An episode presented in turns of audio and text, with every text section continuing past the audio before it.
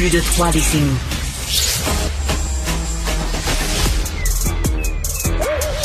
Mathieu Bocoté. Il représente un segment très important de l'opinion publique.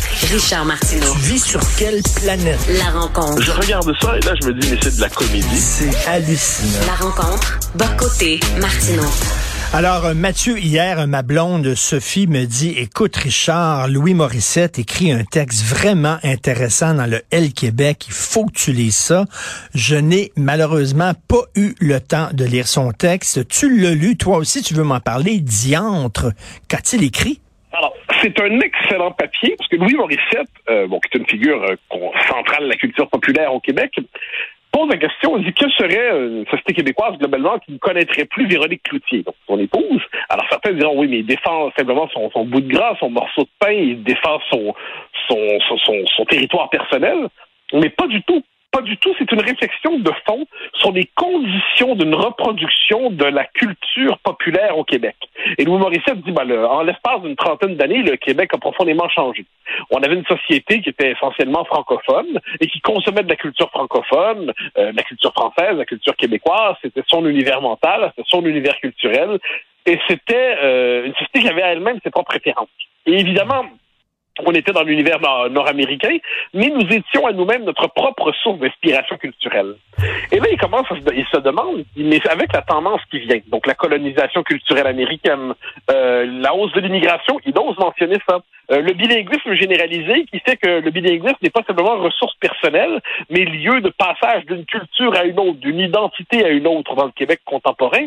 Eh est-ce qu'on ne se dirige pas vers une société où la culture québécoise deviendrait non seulement optionnelle chez elle, mais résiduelle chez elle, et finalement une culture québécoise où euh, qui ne serait plus qu'une reproduction dans des termes pas très intéressants de la culture américaine, de la culture ou de, de, déjà de sa banlieue canadienne anglaise. Est-ce qu'on n'est pas en train finalement de programmer notre propre extinction culturelle? Et là, il dit il faut réfléchir aux conditions pour que cette culture se perpétue, se déploie. Et là, il nous dit, alors c'est assez intéressant parce que il dit, je veux pas aller jusqu'à la question de la souveraineté parce que les jeunes s'en fichent complètement. On aura envie de lui répondre oui, mais les conditions institutionnelles et politiques qui permettent à cette culture de survivre ne sont pas sans lien avec notre question nationale, hmm. notre cadre national. Mais néanmoins, au-delà du fait qu'il laisse ça de côté un peu, on pourrait aussi lui dire, ben, s'il considère que l'immigration est très élevée, au-delà de notre capacité d'intégration, il faudrait être capable d'en défendre les seuils. Toutes ces questions-là, on pourrait lui poser. Mais il pose quand même la question clairement, euh, quelles sont les conditions pour que la culture québécoise se maintienne, demeure, vive et s'épanouisse? Et franchement, euh, d'une figure qui n'est pas reconnue pour son nationalisme euh, ardent, qui n'est pas un militant indépendantiste parce que j'en sais. Je connais pas le détail des convictions politiques de Louis Morissette, euh, mais ce texte-là, c'est comme si une partie du milieu de la culture populaire au Québec prenait conscience du fait que les conditions même de son existence étaient en train de s'effondrer, que le marché, on pourrait dire en termes économiques québécois, allait finir par se dissoudre, que, et que finalement les conditions pour que la culture québécoise existe disparaissent. Un bon texte de Louis Morissette qui mérite d'être mentionné. Et comme je le dis, au-delà du fait qu'il se porte à la défense de, de, de sa femme, euh, sa femme n'est finalement que prétexte pour embrasser une question beaucoup plus large, et c'est un bon papier. Euh, ben, j'ai très hâte de lire ça. Écoute, on, euh, élargissons la question. Ok, je te pose la question. C'est quoi une œuvre québécoise, euh, une œuvre culturelle québécoise? C'est quoi? Est-ce que c'est seulement une œuvre qui se situe au Québec et qui parle français? Parce que on regarde des séries et on regarde des films des fois québécois, et ça pourrait se passer à Cincinnati, ça pourrait se passer à Milwaukee, ça pourrait se passer à Chicago.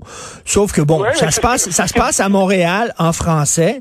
Mais qu'est-ce qu'il y a de québécois? Qu'est-ce que tu veux dire, toi, Mathieu Bocoté, par une œuvre culturelle québécoise? C'est quoi? Ben, alors, je, je alors, il y a son, on est devant ce type de problème où euh, on sait tout de suite la reconnaître, même si on ne saurait pas la définir par de, nombreux critères. C'est la fameuse formule du juge de la Cour suprême euh, aux États-Unis qui dit je ne saurais définir la pornographie, mais je sais la reconnaître pour que je la vois. Bon, ben, de la même manière, je, dirais, c'est, c'est raconter l'Amérique en français finalement. Euh, Denis Arcand s'était déjà inquiété, soit du temps passant, c'est que plusieurs des cinéastes les plus doués de la relève euh, avaient abandonné les thématiques québécoises. Donc c'est comme si les, questions qui irriguait notre culture était abandonné. Moi, je pense que chaque société traverse des époques. On n'est plus obsédé aujourd'hui par notre différence, notre question nationale et tout ça. Bon, il n'en demeure pas moins que le projet qui traverse notre histoire depuis quatre siècles, c'est de nommer, de vivre, d'incarner l'Amérique en français. Et pour moi, ça, c'est le noyau. Ensuite, à partir de là, il peut y avoir des, des productions différentes qui s'inscrivent dans l'univers culturel québécois et qui sont pas qui sont pas en français. Ça peut arriver, mais la norme est francophone, évidemment. Et de ce point de vue, euh, il, il, utilise une belle formule, euh, Morissette. Il dit bon, la génération de la petite vie. Hein, quand, quand gens pour qui tout ça c'était euh, une référence qui allait de soi va disparaître, quelle va être la suite? Quelle va être la suite? Donc non, moi je pense que c'est nommer l'Amérique en français, explorer toutes les facettes de la condition humaine dans notre langue, à partir de ce territoire, de cette culture, de cette histoire. J'ajouterais, j'ajouterais, mais ça, ça c'est, euh, ce sont mes préférences à moi. Je pense que la culture québécoise est animée inévitablement du souci de sa perpétuation et de la question de, de notre identité. Mais une fois que c'est dit, la, une culture qui se produit en français, dans toutes puis ensuite il y a un son québécois. Je me permets de dire en, en musique, mais ça, ce sont mes préférences à moi. Ce que j'ai toujours aimé, par exemple, chez Beau Dommage, ce que j'aime chez la musique des années 70, ce que j'aime chez les Cowboys fringants aujourd'hui, c'est que ça sonne québécois. Je ne saurais pas le dire comment, mais ça sonne chez nous. Ça sonne quelque chose de particulier. Ça sonne une familiarité profonde, un mélange bon, de modernité quelquefois dans la technique, mais de fond traditionnel qui, qui perdure à travers tout ça. Tout ça, on, le ressent. Et, et d'ailleurs, j'ajouterai une chose, quand une culture, on peut la définir intégralement, c'est qu'elle est un peu morte, elle n'est plus qu'un résidu administratif. Dans le propre d'une culture vivante, c'est de ne jamais se laisser encapsuler dans une seule définition, mais on voit néanmoins son noyau qui irradie. Encore faut-il, si on veut que les jeunes écoutent les œuvres québécoises, encore faut-il qu'on leur parle avec, euh, je sais pas, le style, le ton d'aujourd'hui. Pourquoi on a autant aimé Crazy? Quand Crazy euh, est arrivé sur les écrans au Québec, on se reconnaissait. Il y avait de la musique de Pink Floyd, c'est la musique qu'on écoutait quand on était jeune. Il y avait des références culturelles qui étaient les nôtres. Ça nous parlait. Des fois, moi, mes enfants, ils disent les films québécois, je regarde ça, je m'excuse, mais on dirait que c'était fait dans les années 70. Moi, je regardais ouais, des films là... qui ont été faits aujourd'hui. Tu sais, je, je suis allé voir Arlette là, sur euh, c'est un film politique, là, euh, les, les coulisses de la politique. Bon, un film québécois. Mais je m'excuse, mais à côté de, à côté des séries qu'on peut voir aux États-Unis, euh, comme euh, House of Cards, ça ne tient pas la route. On dirait que c'était fait Alors, il y a 20 je, je, ans. Je te dirais deux choses là-dessus. Euh, Morissette a raison d'ajouter dans son papier qu'il faut, euh, il faut d'une manière ou de l'autre que cette culture-là soit inscrite dans le programme scolaire. Hein? Euh, on est en, en, Amérique du Nord et la force de socialisation dont on dispose ici, c'est de l'école. C'est l'école, dis-je. Donc, si de la première année à la dernière année du, second, euh, du primaire à la dernière année du secondaire, on est amené à se familiariser avec la chanson québécoise, avec les légendes québécoises, avec l'histoire québécoise, avec la culture québécoise, eh bien, je dirais que on et qu'elle est importante dans la formation des uns et des autres, mais déjà on ne sera pas amené à la traiter comme un vilain folklore. Ensuite, ensuite, euh, tu nous dis, et ça c'est assez important, effectivement, il faut que ça soit contemporain. Je suis oui. évidemment d'accord, mais il faut pas se compter l'histoire non plus. Dire, le Québec racontera pas l'histoire de House of Cards. Pour une raison simple, c'est qu'il n'y a pas de Maison Blanche ici. Euh, c'est qu'à un moment donné, chaque culture porte son propre univers de sens il n'en demeure pas moins que quand on regarde, par exemple, là, je, je me tourne vers mais... le début des années 90, quand on pense à Scoop et Lancé Compte. Oui, là, on se disait, on, là, on se disait, euh, enfin, la télé québécoise arrive euh, en ville. Enfin. Ouais, mais c'était profondément québécois, cette affaire-là. Donc, on avait réussi à, puis en plus, je dirais que c'était même, il y a quelque chose de beau là-dedans, c'est le Québec issu de la Révolution tranquille. Donc, c'était le Québec qui avait du pouvoir. C'est le Québec qui avait du pouvoir, qui était même capable de défier les Anglais et puis de l'emporter sur eux. En troisième saison de lancer compte, le national reste à Québec.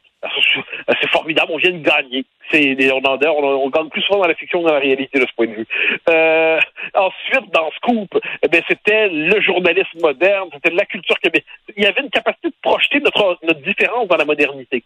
Probablement qu'aujourd'hui, notre problème, c'est qu'on est capable de jouer la catégorie soit de notre différence, soit de la modernité, mais on n'est pas capable de les conjuguer ensemble. Mais oh, c'est ça. peut-être ça l'enjeu. C'était l'enjeu de la révolution Tu sais, les jeunes, par exemple, adorent les séries de science-fiction. Là, tu vas me dire, on n'a pas les mêmes budgets qu'aux États-Unis, mais je m'excuse, mais une série comme Black Mirror, par exemple, euh, il y avait pas beaucoup d'effets spéciaux. Tu sais, comment ça qu'on fait pas ça ici? Là, je suis allé voir Confession. C'est extraordinaire, fantastique. Un film de, police, de bandits, tout ça.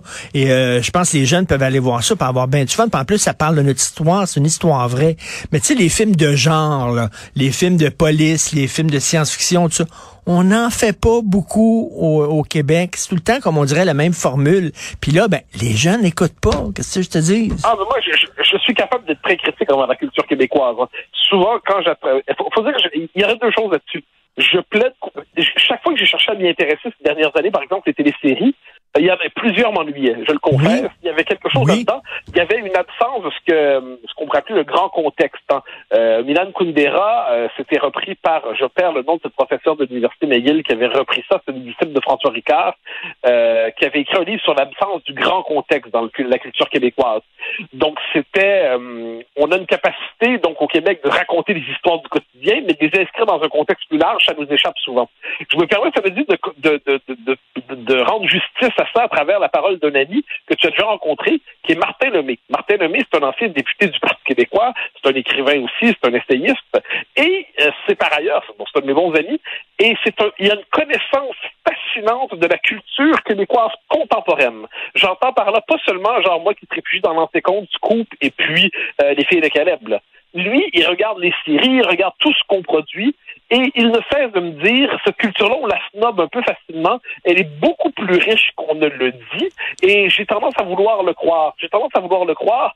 Euh, il se peut que notre culture, finalement, mais avec le, langage qui est le nôtre, avec les préoccupations qui sont les nôtres, avec les catégories subventionnaires qui sont les nôtres aussi, ça compte aussi, eh bien, elle, elle réussit quand même à poser les questions de l'époque. Mais cela dit, je pense que ce qui nous manque, évidemment, c'est la grandeur. Ce qui nous manque, c'est le grand élan. Ce qui nous manque, c'est le, la- le côté transcendant, le côté euh, wow, qui éclate et ainsi de suite. Mais c'est à ce moment-là qu'on est ramené à notre condition provinciale et qu'une société inachevée, provinciale et vaincue est-elle capable de produire de la grandeur et Ben de oui. l'émerveillement? Euh, c'est peut-être une question qui est plus politique finalement qu'autre chose. Écoute, en terminant, dans mon oreille, le Jean-François Roy, qui est notre réalisateur, me dit Omerta. Mais il avait tout à fait raison. Omerta, quand on a vu ça, là, c'était ah wow, tu sais, vraiment, c'est le parrain au Québec. Wow! Ah ben moi, Omerta, en plus, c'est une, c'est une des dernières séries, où, que j'avais beaucoup aimé, où on, on- le rapport de force imposé par la Révolution tranquille est visible, c'est-à-dire que les Italiens dans Omerta se parlent français avec un accent italien.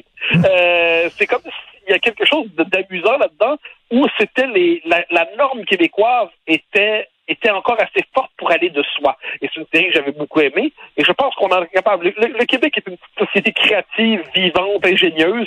Euh, ensuite, la question est de s'en donner les moyens. Ensuite, la question est de prendre au sérieux, puis probablement de vouloir créer autre chose quelquefois que des histoires de marginaux malheureux, puis d'être capable d'embrasser des grands codes de la culture populaire contemporaine, mais avec euh, non seulement une saveur, mais un noyau québécois. Je nous en crois capable. Le texte de Morissette, franchement, est très réussi, il mérite d'être lu et mérite d'être poursuivi par d'autres réflexions. Ben, c'est un gars intéressant, Morissette. Hein. C'est vraiment un gars très intelligent, un homme d'affaires en plus et tout ça. Donc, euh, j'ai très hâte de lire son texte et on se laisse sur la musique d'Omerta. Merci beaucoup, Mathieu. À demain.